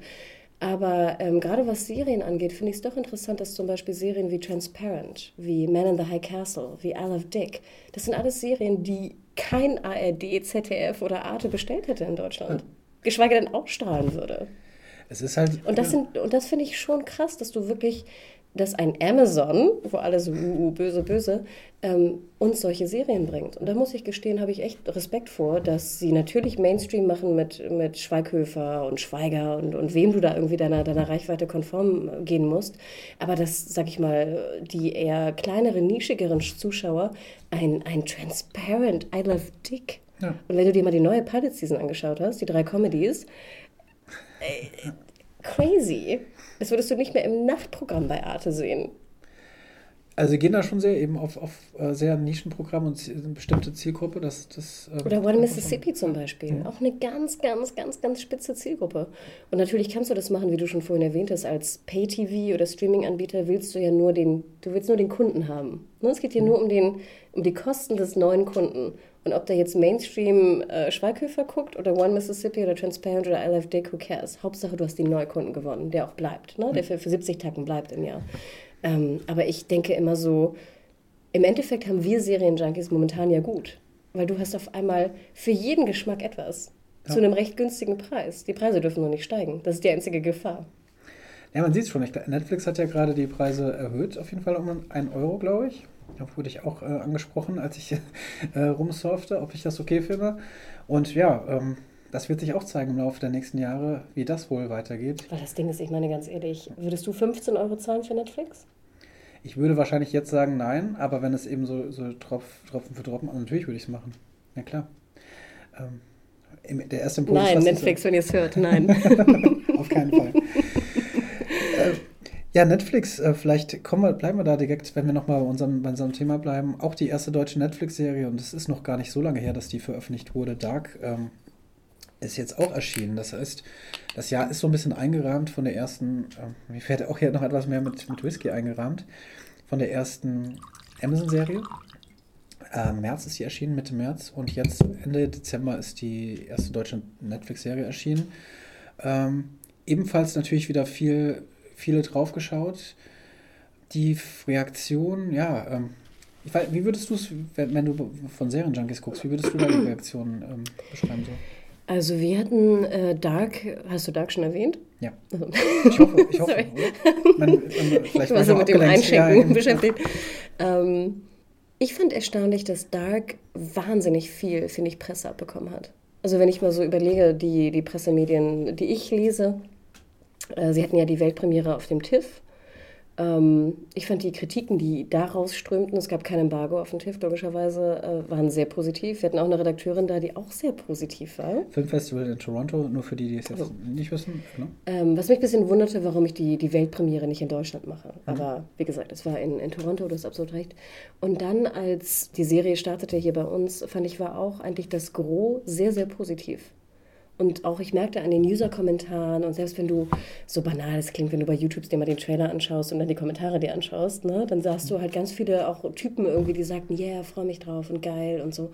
Und ich glaube, das sind zwei Punkte. Also ich glaube, zum einen sind wir Deutschen, wir haben ja immer jahrelang kein Genre mehr produziert. Also Mys deutsches Mystery, du hattest vorhin schon deutsche Sci-Fi erwähnt, wo das letzte Beispiel aus den 60ern kommt. Deutsche Mystery ist ja auch Weinberg, TNT hat es versucht, ne? vielleicht nicht ganz hundertprozentig funktioniert. Aber das ist wirklich etwas, was wir seit Jahren nicht mehr gesehen haben. Und ähm, das war der eine Punkt. Und der andere Punkt, einfach Leute haben Bock, und ich glaube das auch ganz fest. Im Endeffekt schauen wir ja doch lieber Serien, die in unserem Umfeld spielen. Also gerne ich US-Serien und High-Concept-Serien schaue. Am liebsten schaue ich eine Serie, wo ich denke, das ist in, einer, in einem Umfeld, was mich persönlich direkt betrifft. Und deswegen natürlich die alte Frage, warum haben wir Serien so, so schlecht behandelt in Deutschland, wenn wir doch eigentlich gerne Serien in unserem Umfeld schauen. Und ich glaube, dass diese beiden Punkte sehr gut funktioniert haben mit Dark. Und ich würde sagen, der Buzz und die Kritiken, die, die ich konsumiert habe, waren sehr viel positiver, als ich es erwartet hatte. Ja, ich denke auch. Also ich glaube, ähm, wo es nicht so super lief, äh, waren so, dass die Deutschen eher so die Zeitung und die, äh, das Feuilleton und so weiter, da ähm, war man sehr kritisch, fand ich, mit der, mit der Serie. Zuschauern war das Hast nicht du ein so. Beispiel? Ähm, ja, das werde ich nachliefern. Ähm, Wie Genau, fandst du sie ich dann mal vorweg? ähm, Ich würde mich mal interessieren. Ähm, ich, ich bin äh, sehr angetan, auf jeden Fall davon. Also ich ähm, finde es einfach eine, ich finde es toll, dass es die Serie überhaupt gibt und ähm, ich habe auch einiges auszusetzen, das habe ich aber an vielen Serien. Also deswegen, ähm, eigentlich ist das eher positiv, weil ich jetzt auch sage, das ist auf einem, das würde auf einem Level spielen, wo ich mich halt eben bei einer anderen Serie auch beschweren würde über bestimmte Dinge. Das ist halt dann da vielleicht der Fall. Ähm, aber erstmal finde ich toll, find ich, dass es toll aussieht. Ich finde es toll, dass es die Geschichte gibt. Ich finde toll, was erzählt wird. Und ähm, ich finde auch gut, wie es erzählt wird. Also ich finde, es wird so erzählt, dass ich dranbleiben will. Und deswegen finde ich das alles erstmal gut. Also und ich freue mich drüber. Ich bin, war positiv überrascht, auch wenn ich teilweise kritisch war, klar. Ähm, Hast du die Serie schon gebinged? Nein, Weggebinged? ich habe sie noch nicht. Noch Warum nicht? äh, Das hat äh, persönliche Gründe. Okay, also es war nicht so, dass du lieber irgendwie, keine Ahnung, was anderes geguckt hast. Nee, äh, schlimmer war es, es war eigentlich so, ich durfte im Vorfeld halt, gab es drei Folgen anzugucken, die habe ich auch äh, natürlich alle geschaut, musste ich auch, um äh, ein Interview zu führen. Und dann hätte ich total gerne weitergeguckt, aber dann musste ich halt total lange warten. Und jetzt ist sie gestartet und leider hatte ich jetzt gerade die letzten zwei Wochen halt einfach wirklich äh, relativ viel zu tun, dass ich einfach nicht dazu Mhm. kam. Und ich habe jetzt, äh, glaube ich, noch zwei Folgen erstmal jetzt gesehen und will jetzt weiter gucken. Aber ähm, ja, gerade staut sich halt so ein bisschen. genau. Aber ähm, ich hätte es, ich hätte es getan, glaube ich. Ja. Habe gestern noch mit jemandem gesprochen, äh, ein Freund von mir, der ähm, das am, am Sonntag halt so weggebinged hat, sozusagen. Ne? Irgendwie. Also es geht. Der, der sonntagliche Katermensch. Genau, absolut. Dementsprechend ähm, finde ich es positiv und ich finde es auch schön, dass es das gibt. Ich finde es okay. Äh, also gerade wenn man dann jetzt Babylon Berlin und ähm, Dark irgendwie dann auch nochmal guckt, vier Blogs würde ich auch dazu zählen, dass es, dass es diese drei Serien gibt. Und Your Wanted, Jerks, Genau. genau. ist ja sehr viel Variation Ja. auch mit drin. Also genau, das, das sind eigentlich wirklich, ohne da, dass ich da jetzt was unterschlagen will, es gab auch noch wirklich andere, andere Serien, auch, auch gute. Aber es sind so die drei über die, oder vier, über die äh, viel gesprochen wurde, oder fünf, wie waren es denn jetzt? Fünf, glaube ich. Genau. Ähm, gibt es, also gibt es so ein Highlight für dich? Also gibt es was, wo du sagst, das ist eigentlich das, weil es ist eine Sache, Sachen gut zu finden, aber es ist eine andere Sache zu sagen, okay, das ist wirklich auch eine Serie, die ich wirklich auch gucken will oder weiter gucken will oder die mich zumindest positiv überrascht hat. Also, ich fand Dark auch eigentlich genauso wie du sagtest. Ich fand es sah fantastisch aus. Ich fand die Story toll. Ich finde, die Macher sind sehr sympathisch. Also, alles fand ich war, war sehr gut. Ich merkte nur, dass ich die ersten beiden Folgen sehr anstrengend fand und erst eigentlich die dritte wirklich überzeugend. Das stimmt. Also absolut. Die dritte Folge, da hat es mich dann auch eben, da wollte ich dann weiter gucken. Nach der zweiten muss ich auch sogar sagen, ähm, habe ich kurzzeitig gedacht, oh je, also die zweite hatte meiner Meinung nach schon große Schwächen.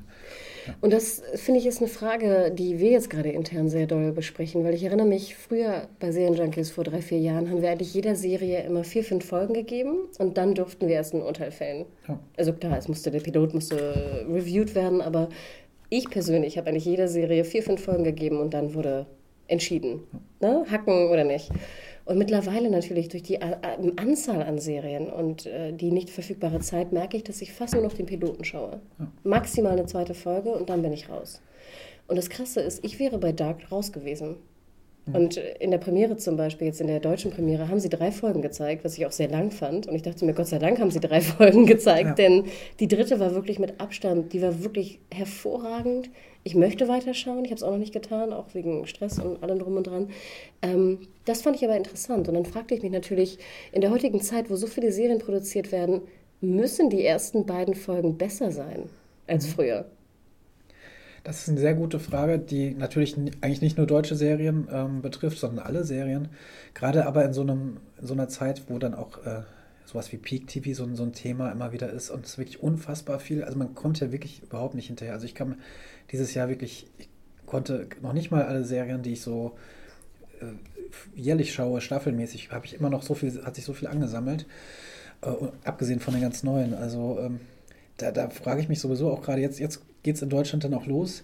Wir haben eben selbst schon gesagt, oder du hast es gesagt, das ist ja auch eigentlich, eigentlich natürlich spät, wenn nicht eigentlich zu spät ist, dass es jetzt losgeht, ähm, wo das eben alles äh, hinführt. Ne? Ähm, kann man dann noch überhaupt so eine, so eine Wahrnehmung generieren? Und kann man sich auch, also es gibt ja Serien, du hast es gesagt, äh, du hast Babylon 5 als Beispiel genannt. Kann man sich leisten, vielleicht nochmal eine, eine Serie, die einfach lange braucht, Folgen, vielleicht eine Staffel? Es gibt ja auch Serien, die eine Staffel brauchen. Ne, das geht ja eigentlich gar nicht mehr. Man muss eigentlich sofort überzeugen. Das ist, das Vor allem kannst du, hast du noch die Zeit, einen Rewatch zu machen?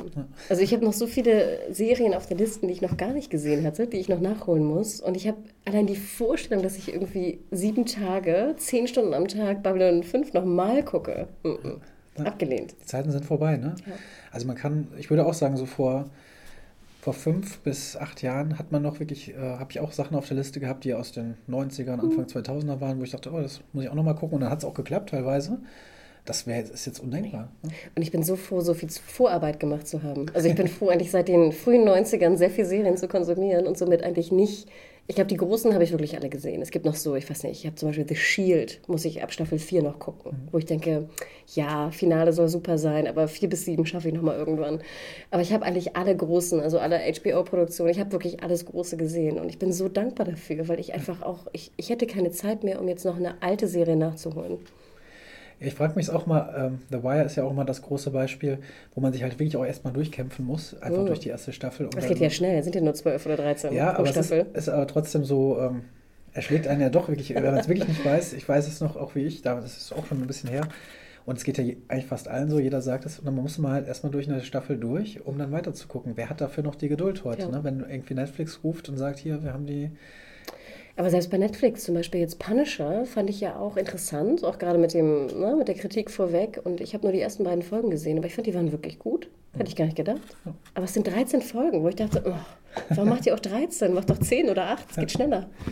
Aber äh, der, der Trend zu weniger Folgen äh, ist schon auch da, oder? Also, ähm, oder bilde ich mir das ein? In Deutschland sowieso, weil in Deutschland gibt es. Ich glaube, das hat ja auch mit den Sendeplätzen zu tun. Ne? Also wir sehen zum Beispiel ZDF, ne, macht ja auch dann gerne 90 Minuten daraus. Ne? Du hast, glaube genau. ich, wo war das Beispiel? Ich glaube, der, der gleiche Himmel hieß es so, derselbe Himmel, der gleiche genau, Himmel. Genau. Same Sky. Ja. Ähm, da waren, glaube ich, die Werbeplätze so, dass sie dann 92 Minuten daraus gemacht haben. Ne? Das ist ganz oft, genau, ganz oft so. Also das Verschwinden war auch eine deutsche Serie, da haben sie, es waren acht Folgen eigentlich, aber es wurden halt vier, 90 Ja, das finde ich immer so ein bisschen schade. Mhm. Und auch bei Babylon Berlin fand ich es eigentlich schade, dass sie Doppelfolgen gezeigt haben. Ja. Weil ich finde, Serien haben ja auch einen gewissen Flow. Und natürlich kennen wir den Flow aus USA, aus Network, 43 Minuten mit Werbepause, ne? drei Highlights, Werbepause, ja. eine Art von Cliffhanger dazwischen. Ähm, und ich merke zum Beispiel, ich bin immer noch so gepolt, ich merke, wenn ich Minute 43 bin. Ja. Oder 56, was ja eher so die Pay-TV-Länge ist. Ähm, und mir sind deutsche Serien, also wenn ich 90 Minuten gucke, oft zu lang. Und ich merke auch, dass wenn mein Freund sagt, lass uns nochmal schnell was schauen, 90 Minuten ist zu viel. Ja, ja es äh, war ein Grund, das äh, kenne ich auch aus persönlichen, äh, persönlichen Hintergründen. Es gibt Menschen, die sowieso Serien gerne geguckt haben, weil es einfach so handlich war, nochmal schnell eine Folge zu gucken. Ne? Und das ist bei 90 Minuten, dann ist es halt ein Film von der, von der Länge her. Auch wenn die Filme heutzutage alle länger sind, obwohl es auch Absolut. ist. Ja, ja. nee, aber das Verschwinden zum Beispiel auch eine interessante Geschichte, weil ich habe mir auch die, die erste Doppelfolge, wenn wir es so nennen, mhm. oder die ersten 90 Minuten angeschaut. Ja. Und ich fand eigentlich die Geschichte cool. Ich mag die Hauptdarsteller, ne? Julia Jentsch spielt die Mhm. Hauptrolle, es geht um eine verschwundene Tochter. Aber da waren auch wieder so viele Sachen drin, die mir nicht gefallen haben. Mhm. Und im Endeffekt fand ich, war es zu zäh. Für mich wirkte es wie, wie ein Tatort. Mhm. Also wie ein Crime-Fall. Ne? Wir gehen von A nach B, nach C, nach D. Wir suchen irgendwie die Tochter in Tschechien und sowas. Und ich fand, es war zu wenig. Also ich finde heutzutage, wie du gerade sagst, du hast so viele Listen von Serien, die du schauen musst. Das ist nichts, wofür ich jetzt acht Stunden nochmal investiere. Oder was sind das? Sechseinhalb? Sechs, ja, Sechs Stunden. Ja, ähm, auch, auch gutes Beispiel, ähnlich übrigens wie Dark, finde ich. Ob, es gibt sowieso einige Parallelen zwischen das Verschwinden und Dark, so von der Geschichte her. Aber ähm, äh, auch, auch bei das, äh, das Verschwinden war es bei mir so, ich mag die Serie total gerne, aber auch da hat es erst Klick, so richtig Klick gemacht nach der dritten, dritten Ja. vierten Folge. Okay. Weil ich finde, dann hat es echt nochmal einen Schub. Also bis dahin fand ich es auch gut und so, aber war nicht so zwingend. Aber dann hat es nochmal wirklich, äh, da, da, da hat das auch nochmal äh, zugelegt. Ja, das ist interessant. Und eigentlich ist es ja oft bei Serien so. Also meine Serienerfahrung äh, war eigentlich immer so, dass es oft, man muss erstmal gucken, was ist das da, was sind das für Leute, was wird da erzählt. Und natürlich muss man sich erstmal in diese Welt reinfinden. Das Spannende an Serien ist doch eigentlich, oder war es meiner Wahrne- Wahrnehmung nach immer, dass man sich da so in eine Welt, dass man sich da irgendwann heimisch gefühlt hat. Ne? Dass du irgendwann so da drin warst und hast dir, okay, du weißt, wie es funktioniert, jetzt fühlt man sich wohl. Das hat man, äh, das hat man natürlich oft nicht bei den ersten Folgen. Aber es wird immer mehr erwartet eigentlich. Ne? Du hast absolut recht, das war ja immer das, das Tolle an Serien. Ne? Ich habe irgendwie 24 Folgen, also eine Stunde mit Werbung, Zeit, um mir Charaktere näher zu bringen. Was für ein Luxus. Ne? Ähm, aber wie du schon sagtest oder auch wie ich es erwähnte, im Endeffekt, wenn du so viel Auswahl hast, muss dieses heimelige Gefühl eher kommen. Wir sind in Deutschland noch relativ am Anfang, das haben wir jetzt schon mehrfach gesagt. Natürlich wird aber keine Rücksicht mehr eigentlich darauf genommen, ob dass wir noch am Anfang sind. Was, also kein Zuschauer nimmt darauf Rücksicht, weil man die, die äh, Serien müssen sich vergleichen lassen mit, mit anderen Serien. Wir dürfen auch nicht vergessen, also ich finde jetzt ja auch ganz interessant, die linearen TV-Sender, denken wir an ein ProSieben, an ein RTL, was US-Ware angeht, sieht man ja kaum noch was. Gutes Beispiel, müssen wir jetzt nicht, nicht groß drüber reden, aber RTL hat, hat jetzt dann eben auch zum Beispiel gerade ganz viele Eigenproduktionen. Bin gespannt, was mit Pro7 ist. Äh, auch da, sie, ich, ich habe mittlerweile überhaupt keine Ahnung mehr. Ich weiß nicht, ob immer noch äh, täglich mehrfach äh, Big Bang Theory läuft. Stimmt. Keine Ahnung. ähm, das ist ja wirklich schon auch, auch seit fünf Jahren oder so wahrscheinlich schon so. Ja, witzigerweise, wir haben unseren Fernseher, da zocken wir nur drauf. Ja. Also da ist die Playse drin, aber das, wir gucken kein Fernsehen mehr. Ja, eben. Also Das ist, und das, da seid ihr mit Sicherheit nicht die Einzigen. Und dass die, die, äh, die Alters, der Altersdurchschnitt immer mehr steigt für die, für die linearen Fernsehsender, das ist bekannt.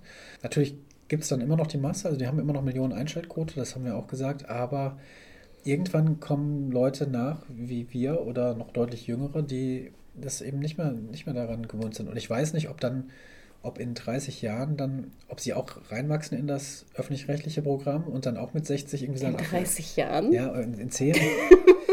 Keine Ahnung, ob, ob man da überhaupt noch reinwächst, wenn man eben äh, gewohnt ist, Netflix, Amazon äh, Prime und Co. zu gucken. Ich meine, im Endeffekt ist es ja eigentlich, jetzt ist das eingetreten, was ich mir immer gehofft hatte. Und zwar war ich früher so ein großer Videorekorder-Fan. Ja. Ne? Weil ich glaube, wir alle erinnern uns noch an die alten VHS, ne? Riesenrekorder. Du erinnerst dich an Longplay, wo du auf einmal irgendwie acht Stunden oder zehn Stunden aufnehmen konntest. Und ich erinnere mich noch ganz genau, dass ich natürlich die Serien, ich habe äh, Akte X aufgenommen, ich habe Babylon Berlin auf, äh, Babylon Jetzt kommen wir ja echt durcheinander hier. Shit, Babylon 5. Weil meine Eltern zum Beispiel beide beim öffentlich-rechtlichen Fernsehen waren, also hatten wir kein Kabel. Deswegen, ich hatte kein Akte X, ich hatte kein äh, Babylon 5.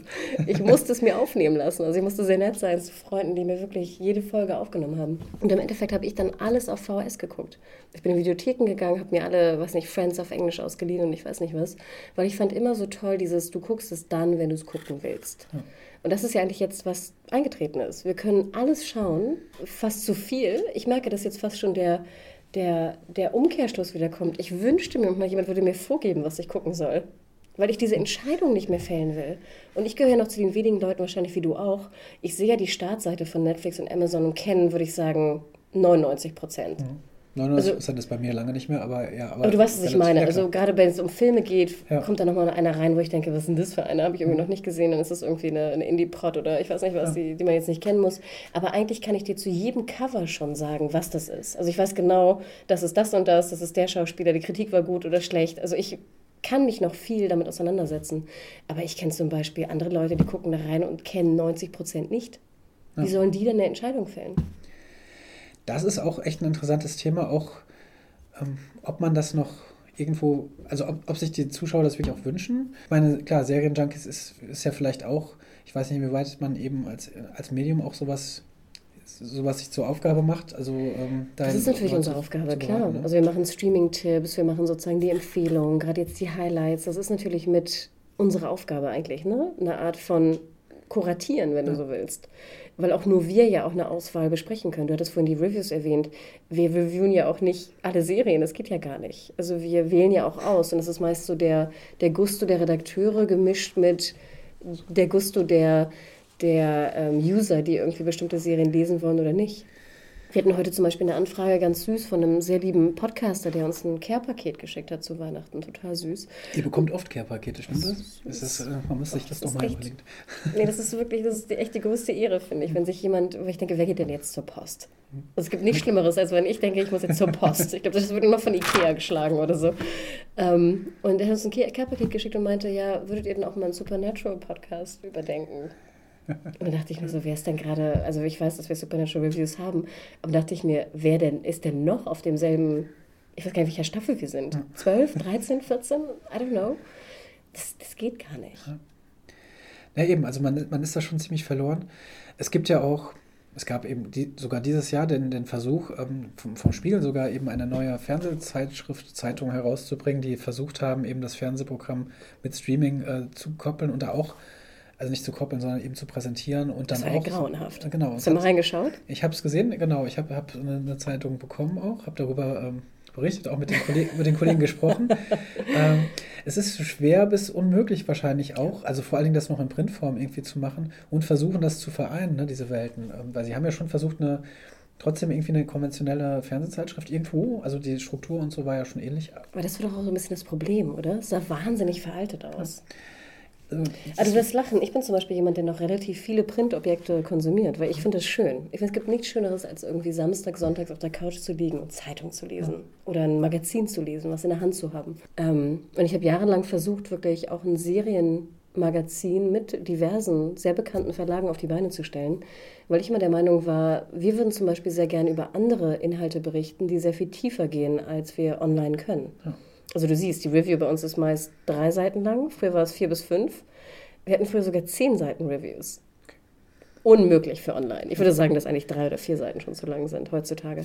Aber wir haben ja Set-Visits, wir haben Interviews, wir haben teilweise psychologische Analysen über irgendwelche Charaktere. Also ich finde, es gibt wahnsinnig viel über Serien, was du schreiben könntest, was du aber eigentlich nicht verwenden kannst in online. Sondern das sind eigentlich Printinhalte, die du in Print nur noch machen kannst. Im Endeffekt, ich habe es wirklich jahrelang versucht. Also seit 2013 hatte ich diverse Gespräche, ging auch ziemlich weit nach oben bis 15. Und dann habe ich es begraben, weil ich dachte, ich, ich mache diesen Aufwand nicht mehr. Ich finde es immer noch sehr schade, weil ich wäre immer noch bereit, 5 Euro im Monat zu zahlen für ein schönes Heft, was mir Inhalte gibt, die ich jetzt nicht online lese oder die ich verpasse. Ich meine ganz ehrlich, auch online. Du verpasst ja einfach mal News. Ja, klar. Hm. Ähm, ich finde es immer noch schön, schade. Ja, das ist, das ist tatsächlich ein, äh, auch ein Thema, was verwunderlich ist. Ähm, weil es, es gibt ja immer wieder mal Versuche, also es, ähm, größere Verlage haben dann immer mal wieder sowas rausgebracht wie die, die besten Serien ja, aller Zeiten und so weiter. Das war so, so Special Dinner. Ähm, ich habe auch. Ähm, ja, die Companion, ne? Da hat jeder ein Compendium rausgebracht mit denselben 100 und gut ist. Genau. Ich, hat, ich hatte auch mal mit einem sehr kurzlebigen ähm, Magazin äh, mit den Kollegen sowieso immer noch zu tun, die online machen, die jetzt unter Vorzug TV noch ein bisschen äh, noch, mm. noch ähm, ähm, war das Torrent früher? Genau, das hm. Torrent-Magazin, das hat der ein Kollege sehr. Schönes sehr, Magazin. Genau, war, war sehr toll. Schönes äh, Magazin. Torrent, brutaler Name. War, genau, viele haben. Eine Frage, ich hätte gesagt, no way. Viele haben das schon äh, natürlich als, als den Geburtsfehler des Magazins bezeichnet. Äh, der Markus, der ein guter Kollege, mit dem ich auch einige ähm, Podcasts ähm, für, für, wie gesagt, Torrent gemacht habe, äh, hat das ganz alleine auf die Beine gestellt und hat auch immer versucht, ähm, das natürlich irgendwie weiterzuentwickeln. Ich glaube, nach der dritten, nach der dritten Ausgabe wurde es eben auch eingestellt, weil es einfach keinen Sinn machte. Und es gibt bis heute nichts, was man, wenn man wirklich Serienfan ist, was einen da so wirklich so komplett ansprechen würde. Es gibt einfach nichts. Ne? Also natürlich wird es teilweise ein bisschen abgedeckt mittlerweile, Filmzeitschriften, Ja, aber nicht so, wie man das möchte. Weil es lohnt sich nicht. Ich meine, das ist ja auch ganz logisch. Also kurzer Disclaimer, ich habe mit Markus auch gesprochen, direkt. Lieben Gruß, Markus. Ich glaube, er hat Ähm, das auch mal erzählt. Wirklich guter Mann. Respekt. Also wenn ihr wirklich immer was Gutes tut, wenn ihr mal auf Sonntag auf der, auf der Couch liegen wollt und Sachen von früher mal lesen wollt in epischer Länge, kauft es wirklich. Wie gesagt, ähm, ich hätte ja auch mir gewünscht, das habe ich ihm auch damals gesagt, schickt mir doch eine Mail an serienjunkies.de. Wir hätten euren ganzen Vertrieb übernommen. Äh, Also wie gesagt, ich, ich finde es sehr, sehr schade, weil es war wirklich ein tolles Magazin. Ich fand die Texte waren toll, es war layoutmäßig, war hübsch, hübsche Bilder, alles, alles super. Ähm, du kannst die Reichweite nicht aufbauen, glaube ich, damit. Ich glaube, wir dürfen nicht vergessen, dass wir in unserer Serienbubble leben und auch die Leute, die diesen Podcast hören und uns dabei zuhören, wie wir über Serien reden, das sind halt nicht so viele. Das Gros ist halt wirklich derjenige, der sich auf die Couch kloppt und irgendwie Schweighöfer guckt abends. Oder ich weiß nicht, was haben wir hier? Die so und so vielte Wiederholung von Big Bang oder whatever. Und die potenzielle Zielgruppe, die es kaufen würde, ist halt so schmal, dass du ihnen eigentlich einen höheren Preis abverlangen müsstest, um es zu rentieren. Und du, ich zahle auch keine 12 Euro, also für ein Nein. Magazin. Nee, das macht man dann eben doch nicht. Und deswegen glaube ich, geht nur die Mischkalkulation. Also du musst wirklich überlegen, ich mache das online und ich mache eine Zweitverwertung in Print. Und nur dann kannst du es finanzieren heutzutage. Okay, wir, wir schweifen sehr ab. Ach Das so, ja, das, das macht, ist, das macht äh, überhaupt nichts. Aber natürlich. Du merkst aber, wie, wie, Ja. wie doll mein Herz noch dafür klopft, weil ich Ja. dieses Projekt wirklich geliebt habe und dann wirklich entschieden, entscheiden musste, ich begrabe es, weil ich so viel Kraft und Energie da rein investiert habe. Ich kann es eben auch sehr gut verstehen. Wie gesagt, ich immer, wenn ich Zug fahre und im, im Bahnhofskiosk stehe, suche ich genau das. Ne? Ähm, okay. Ähm, also vielleicht. schönen Gruß an Markus. Wir haben dieses Jahr jetzt doch äh, eigentlich ganz gut besprochen. Ich weiß nicht, gibt es noch irgendwas, was dir einfällt, was du noch äh, erwähnen Mir willst? fällt noch was ein, Ja. weil das jetzt auch zu Ende ging, glaube ich. Ich habe wirklich nur den Piloten gesehen und das US-Original, äh, äh, sorry, das US-Remake und das spanische Original, sogar die erste Folge. Club der Roten Bänder. Läuft gerade aktuell die noch die dritte, oder ist glaube ich gerade zu Ende gelaufen ja. gestern. Ähm, was, ja, genau, gestern lief die letzte, letzte Folge, Vor, soweit ich paar Wo vor einer Woche, wenn ihr es Genau, hört. also Ende, äh, oder was haben wir jetzt? Mitte Dezember, ähm, 11. Dezember jetzt äh, lief die letzte Folge. Äh, ja, total erfolgreich, vor allen Dingen auch wirklich eine Sonder Sonderstellung im, im deutschen Serienmarkt, weil einfach wirklich ähm, noch im Free TV äh, laufend und wirklich extrem erfolgreich, gute Quoten und auf Vox auch noch, ähm, ein Sender, wo man es wirklich nicht, nicht erwartet hätte. Ist jetzt zu Ende gelaufen.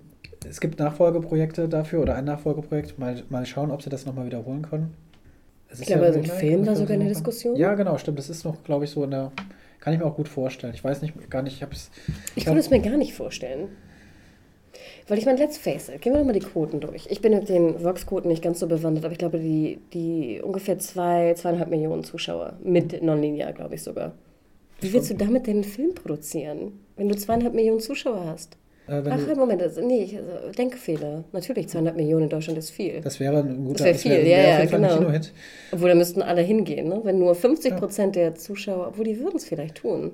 Wären wir bei anderthalb Millionen, dann kannst du auch schon einen Film produzieren. Doch, ja, ich, Das- das- das ich zieh's schon. zurück, ich zieh's zurück. Genau. Und ähm, vor allen Dingen, wenn du. du Ja. hast, Whisky-Fehler. Genau, äh, du, du schenkst hier ständig nach, deswegen kommen wir, kommen wir denkmäßig nicht mehr ganz hinterher. Äh, Du hast aber ganz am Anfang Türkisch für Anfänger erwähnt. Und das war ja auch tatsächlich, dass es danach noch einen Kinofilm gab. Aber auch Genius, ganz ehrlich. Ich habe Türkisch für Anfänger echt geliebt, die Serie. Und ich finde, es war auch eine fantastische Serie. Die kannst du heute noch gucken. Und denke mal dran, Comedy nicht mein Ding. Aber ich lache mich tot bei Türkisch für Anfänger. Und hier, ähm, ich wollte gerade Baran, nicht der von, von Dark sagen, aber Bo, Bora Daktiki, ne? Baran Boodar von. Mhm. Genau, Dings. das ist, das ist der Dark, Genau. der Regisseur. Und, äh, Er hat wirklich einen guten Job gemacht. Und er hat ja auch auf Null gestellt, ne? Genial. Einfach gesagt, okay, wir enden die, für neue Zuschauer machen wir es äh, ähm, äh, consumable, ne? Super, hat funktioniert. Ob das bei Club der Roten Bänder funktioniert? Kannst du wieder auf Null gehen und einfach neu erzählen? Ich weiß Es ist ja nicht. keine Comedy, es ist eher ein Drama. Genau. Schwierig, ne? Keine Ahnung, also man, man wird sehen, ob da überhaupt was kommt. Ich finde cool, dass sie einfach gesagt haben, wirklich, wir machen drei Staffeln, jetzt ist Schluss. Ich weiß nicht, wie es wirklich jetzt zum Ende kam, aber ich hasse wirklich nichts mehr, und das wirst du ja auch kennen als Serienjunkie, wenn Serien so unnütz in die Länge gezogen werden. Also dieses, dass wir irgendwie wirklich, ich meine, wir haben heute auch den Podcast zu Walking Dead aufgenommen. Ich will jetzt nicht sagen, dass das eine Serie ist, die unnütz in die Länge gezogen wird, aber Dexter zum Beispiel, typisches Beispiel. Warum wir die letzten drei Staffeln noch sehen mussten bis Staffel 8, denke ich immer so, ach, das hat die Serie einfach kaputt gemacht. Ja. Prison Break. gibt da sehr viele Beispiele. Und dann geht einfach, ne? Macht Schluss, wenn ihr noch gehen könnt. Genau, und das haben sie gemacht. Und äh, naja, wie gesagt, ob es dann einen Film gibt, das wird man sehen. Ich könnte es mir schon vorstellen, ähm, gerade ich denke mal an die Zeiten, wo wirklich so eine Marke, eine etablierte Marke, die ist es einfach viel wert. Man sieht es ja ständig bei, bei Serienproduktionen auch, wie, wie wichtig da bekannte Marken sind, immer äh, da dann eine Serie draus mhm. zu machen. Ja, und auch toll von Vox. Ich meine, Vox hat wirklich jetzt, hat wie gesagt, diese Remake-Geschichte, die im US auch sehr schnell gefloppt ist, leider. Obwohl das US fand ich ganz gut, das Remake. Ja. Hat da irgendwie so ihr Ding draus gemacht und ich fand auch toll, dass es so ein Erfolg ist. Also mich freut es immer, wenn auch deutsche Serien einfach im linearen TV funktionieren. Und das war, war dieses Jahr, das, du hast vollkommen recht, das, das haben wir auch noch unter den Tisch fallen lassen. Also klar, wie gesagt, es gab noch ein paar andere, aber wir müssen jetzt nicht auf, äh, auf alle eingehen. Ähm, die meisten habe ich zumindest in diesem Jahr dann mal auch erwähnt im, im Podcast. Lass uns noch zum, zum Schluss wirklich so einen kleinen Blick nach vorne werfen. 2018, du bist ja schon, du hast sowas ja auch dann immer so ein bisschen im Blick, zumindest die, die größeren äh, und interessanten Sachen. Gibt es was, wo du sehr gespannt drauf bist, was, was nächstes Jahr kommen wird? Oder gibt es was, wo du sagst, okay, da. Ähm Deutsch oder US? Wir bleiben äh, mal beim, beim Thema des Podcasts am besten, weil sonst wird es wahrscheinlich zu viel. Also wie gesagt, hier im Seriencamp haben wir ja auch ein bisschen, wir haben ein paar Trailer gesehen. Ich fand Arthurs Gesetz, wie gesagt, deutsche Comedy, TNT, Comedy nicht so ganz meins, aber es war wirklich, es war ein tolles Panel. Also oft sind mir Sachen ja auch besonders sympathisch, wenn ich die Leute interessant finde. Und die Autoren waren einfach cool, die Redakteure in Anführungsstrichen von, von TNT waren sehr sympathisch. Es war einfach ein geiles Panel und die haben wahnsinnig viel Witz auch ausgestrahlt. Und das finde ich scheinbar sehr, sehr wichtig für eine Comedy. Also da bin ich gespannt drauf, werde ich mir auf jeden Fall mal anschauen. Wie gesagt, ich bin kein großer Comedy-Gucker, deswegen. Und es ist auch noch so auf dem Land. Ich bin ja wirklich ein absolutes Großstadtkind. Also ich muss schon niesen, wenn ich irgendwie so eine Kuh sehe oder so.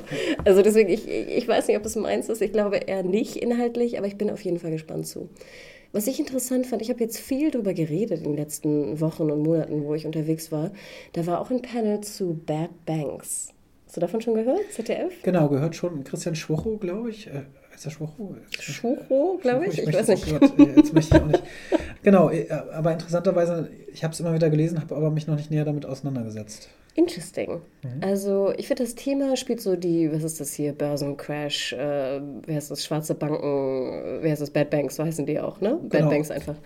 Ähm, und es ist, glaube ich, eine deutsche Koproduktion mit hier Luxemburg irgendwie, ne? Also ZDF und was Luxemburg. Luxemburg halt der, der TV. ist, genau. ähm, Hauptdarstellerin eine Frau. Ähm, jetzt fehlt mir der Name gerade Bea oder so, kann das sein? So genau bin ich leider jetzt gar nicht. Und drin. potenziell finde ich das immer gut. Also ich mag, ich mag als BWLer, ich bin leider ein BWLer, ich mag gerne Serien, die in so einem Business-BWLer-Bereich mhm. spielen. Mag ich immer gern, habe ich immer schon gern geguckt. Und potenziell mag ich auch sozusagen Investmentbanking oder das ist einfach ein Thema, was mich potenziell interessiert. Trailer hat mich nicht so ganz überzeugt, weil was mich wahnsinnig stört bei solchen Serien, und ich, ich revidiere mein Urteil gerne, wenn die Hauptdarstellerin so aussieht, als ob sie noch nie ein Kostümchen anhatte. Mhm. Das macht mich kirre. Das ist für mich, gut, das ist Szenenbild wahrscheinlich, ne? Aber das sind immer so Sachen, wo ich immer denke, die muss halt irgendwie mal drei Wochen in so einem Kostümchen rumlaufen, damit die sich auch wohlfühlt darin. Ja. Und manchmal sie, siehst du halt Menschen an, genau auch wie männlichen Schauspielern, wenn die auf einmal das erste Mal einen Anzug tragen, siehst du denen an, dass die nicht ein Anzugmensch sind. Weiß man denn bei der Serie eigentlich äh, schon, wo die laufen mit? Ich glaube, also ich, ich meine ZDF war es. Ja? Okay. Also wie gesagt, ich meine, es wäre wär ZDF und ich meine auch, die Slots waren ungefähr schon da. Wie gesagt, also ich bin wahnsinnig gespannt, weil ich möchte wissen, ob mein Urteil, was ich jetzt so sehr rabiat gefällt mhm. habe, auch bestätigt wird oder nicht, ist auf jeden Fall was, was ich auf der Liste habe. Also wenn Bad Banks im ZDF kommt, bin ich auf jeden Fall linear. Ich stöpsel die, die Pläse um und schaue es mir an. Da bin ich wirklich sehr gespannt drauf. Ähm, wir haben damals auch noch andere Trailer gesehen. Es gab noch hier Puppen und Flüsse, wo es wenig Bass zu gab, fand ich. ZDF Neo, äh, glaube ich, ne? oder ZDF? Ich weiß gar nicht. Also jedenfalls im ZDF ist ja dann, fällt alles drunter. Ähm, ja. Was ich interessant fand als deutsch-französische Koproduktion, hm. Ich fand ja sehr, sehr spannend diese Diskussion, die ich neulich hatte mit dem Bootproduzenten. Ich habe da noch nie drüber nachgedacht, dass ja heutzutage europäische Co-Produktionen nicht mehr alles synchronisieren müssen. Ne, wir erinnern uns, dass wir früher ja Co-Produktion hatten, europäische, wo es dann gab es einen UK-Schauspieler, einen Deutschen, einen Franzosen und alles wurde in so einem Synchro, in so einer Synchro-Bubble irgendwie mhm. ausgestrahlt. Und das war irgendwie ein Crime-Thriller, das spielte dann irgendwie in Paris äh, Berlin und äh, keine Ahnung, irgendwo noch in Skandinavien, wenn noch einer dabei war. Und dass wir eigentlich aus dieser Miserie, ich finde es war eine Miserie, eigentlich raus sind, dass heutzutage durch Serien wie, wie Narcos oder Co. wir auch in der Lage sind, Untertitel zu, zu lesen. Und ganz ehrlich, ich bin sehr gespannt drauf, wenn die Puppen und Füße kommen, ob wir die französischen Teile mit Untertiteln sehen. Mhm. Ob das deutsche lineare TV-Publikum bereit ist, Untertitel zu sehen. Mein Tipp wäre nein. Kurz und knapp? Nein.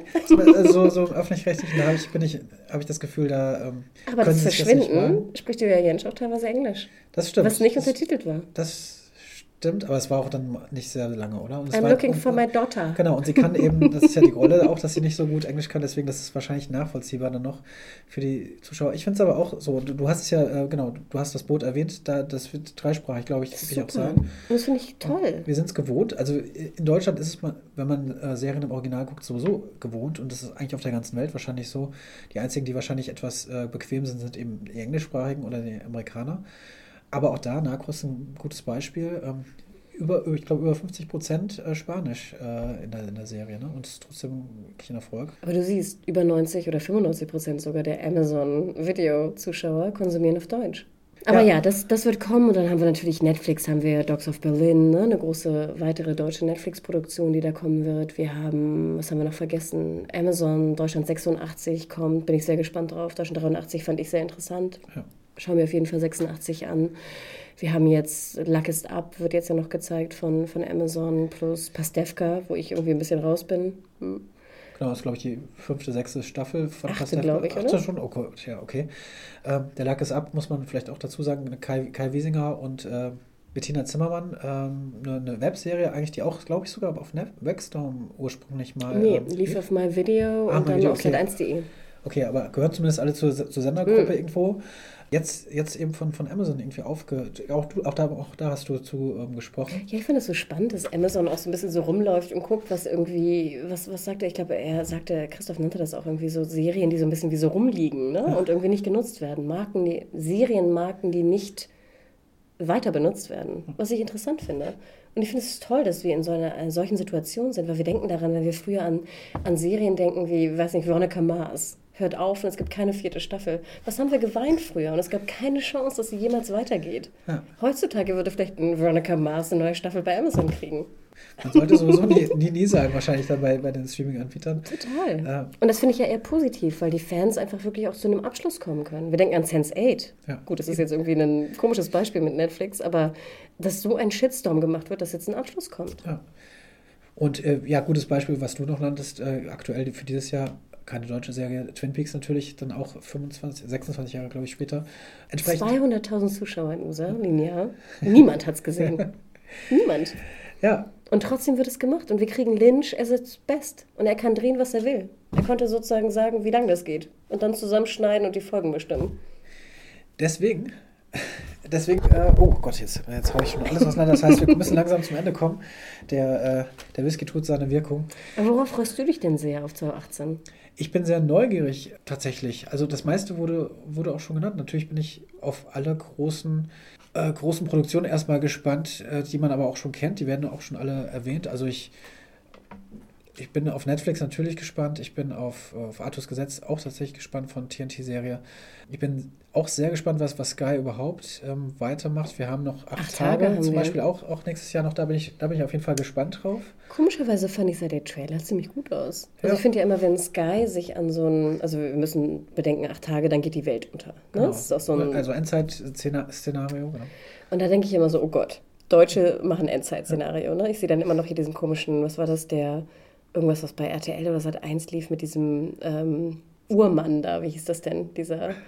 Äh, Ach so, du meinst die Serie? Ja, dieses ja, Steinzeit, der Steinzeitmensch oder ja, sowas. Taler irgendwas. Oh, äh, ja. Okay. Also sowas sehe ich dann immer vor mir.